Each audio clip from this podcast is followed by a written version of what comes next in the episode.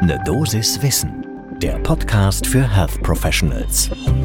Willkommen zu Ne Dosis Wissen. Wir sprechen werktags ab 6 Uhr in der Früh über die Themen, die Menschen im Gesundheitswesen tatsächlich interessieren. Heute geht es um die Gleichstellung von Ärztinnen und Ärzten. Ich bin Dennis Ballwieser, ich bin Arzt und Chefredakteur der Apothekenumschau. Heute ist Mittwoch, der 8. Dezember 2021. Ein Podcast von gesundheithören.de und Apothekenumschau Pro. Es ist bis zur Gleichberechtigung von Mann und Frau in der Medizin noch ein weiter Weg. Nicht umsonst haben wir von Apothekenumschau Pro gerade erst einen neuen Podcast genau zu diesem Thema auf den Markt gebracht. Frau Doktor, übernehmen Sie mit meiner Kollegin Julia Rotherbel, der Chefredakteurin der Apothekenumschau, die in diesem Podcast mit Frauen spricht, die es in der Medizin ganz nach oben geschafft haben.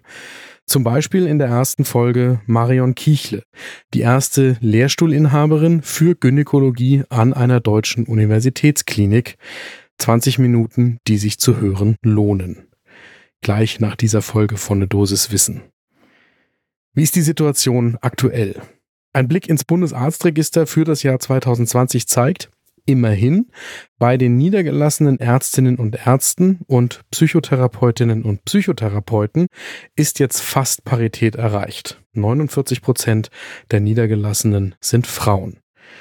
Das ist eine Frage der Zeit, bis sich das komplett gedreht haben wird, denn es ist ja schon eine Weile so, dass mehr Frauen das Studium beginnen als Männer. Und mittlerweile ist das Verhältnis da zwei Drittel zu ein Drittel Frauen zu Männer. Das große Aber ist der Blick eben in die Universitätsmedizin zum Beispiel, wo 2019 gerade einmal 13 Prozent der Führungspositionen von Frauen besetzt worden sind. Und 2016 ein Blick auf die Oberarztpositionen, das war damals noch nicht einmal ein Drittel, gerade einmal 31 Prozent. Zur Gleichstellung gibt es eine spannende Umfrage des Ärzteportals Medscape. Die haben nicht repräsentativ, aber trotzdem beeindruckend 500 Ärztinnen und 500 Ärzte ungefähr online befragt. Im Fragebogen ging es um verschiedene Themen, zum Beispiel das Einkommen, die Karriereaussichten, die Work-Life-Balance, aber auch die Vereinbarkeit von Beruf und vor allem Kindererziehung in der Familie. Also die Frage, wer kümmert sich eigentlich um die Kinder? Und da zeigt sich, dass die alten Rollenbilder nach wie vor komplett durchschlagen. Zum Beispiel die Frage, wer sich eigentlich um kranke Kinder, die zu Hause betreut werden müssen, kümmert.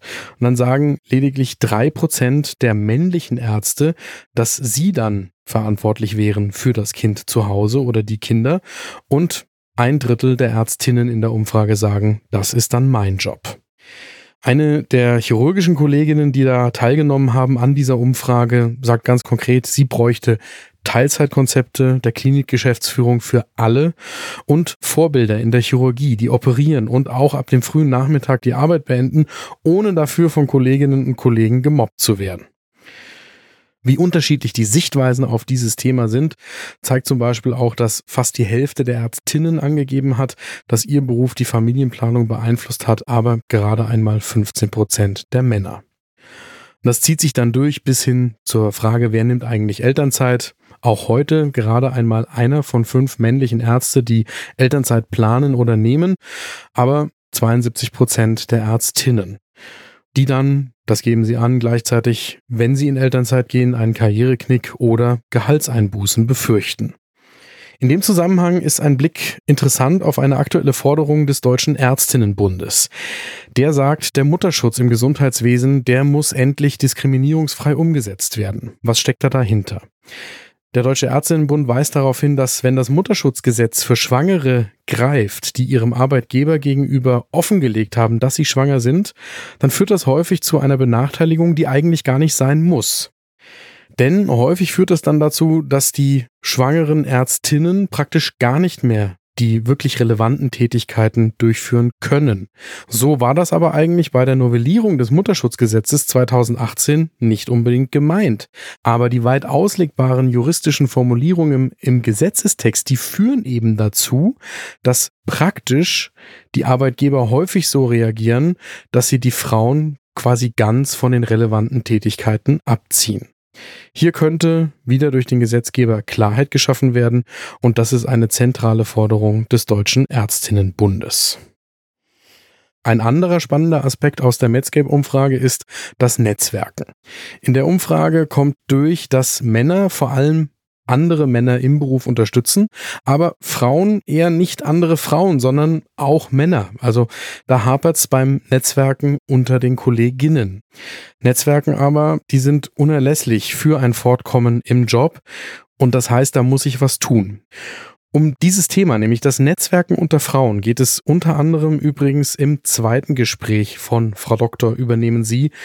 Julia Rotherbel unterhält sich da mit Professor Dr. Katja Schlosser, einer Chirurgin, die das Netzwerk Die Chirurginnen gegründet hat und im Podcast Tipps gibt, erstens, warum es wichtig ist, dass Frauen untereinander Netzwerke bilden und zweitens, wie das ganz praktisch aussehen kann.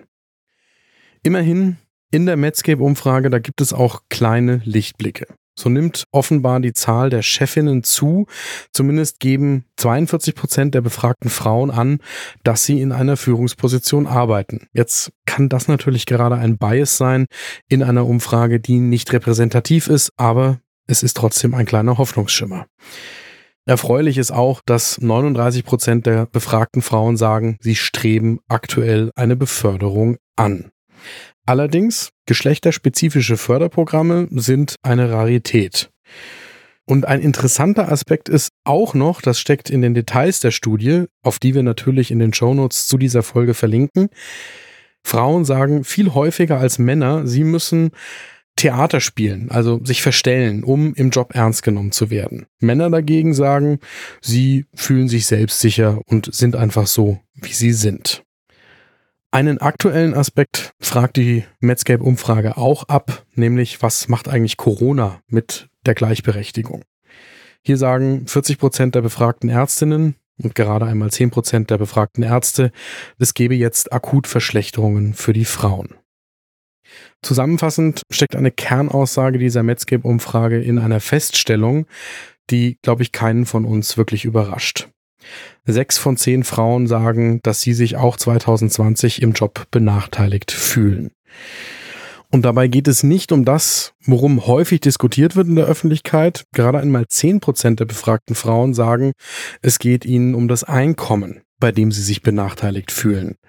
Vielmehr wird deutlich, wenn man die Umfrageergebnisse einmal komplett liest, dass es eben um die strukturellen Hemmnisse geht. Das gesamte System in der Medizin ist nach wie vor darauf ausgerichtet, dass Männer ohne Probleme in diesem System Karriere machen können und Frauen nach wie vor im System für den Raum kämpfen müssen, Karriere überhaupt anstreben zu können. Wir bleiben an dem Thema natürlich hier in der Dosis Wissen dran und ansonsten Wer zu dem Thema gerne mehr hören will, nochmal der Hinweis. Bei Frau Doktor übernehmen Sie, gibt es alle zwei Wochen immer montags ein neues Gespräch mit Medizinerinnen, die Karriere gemacht haben. Gibt es andere Themen, die Sie gerne werktags ab 6 Uhr in der Früh hier hören würden? Dann schreiben Sie mir eine E-Mail an eine Dosis Wissen at apotheken-umschau.de. Und wenn Ihnen eine Dosis Wissen gefällt, dann folgen Sie gerne diesem Podcast. Ein Podcast von gesundheithören.de und Apothekenumschau Pro.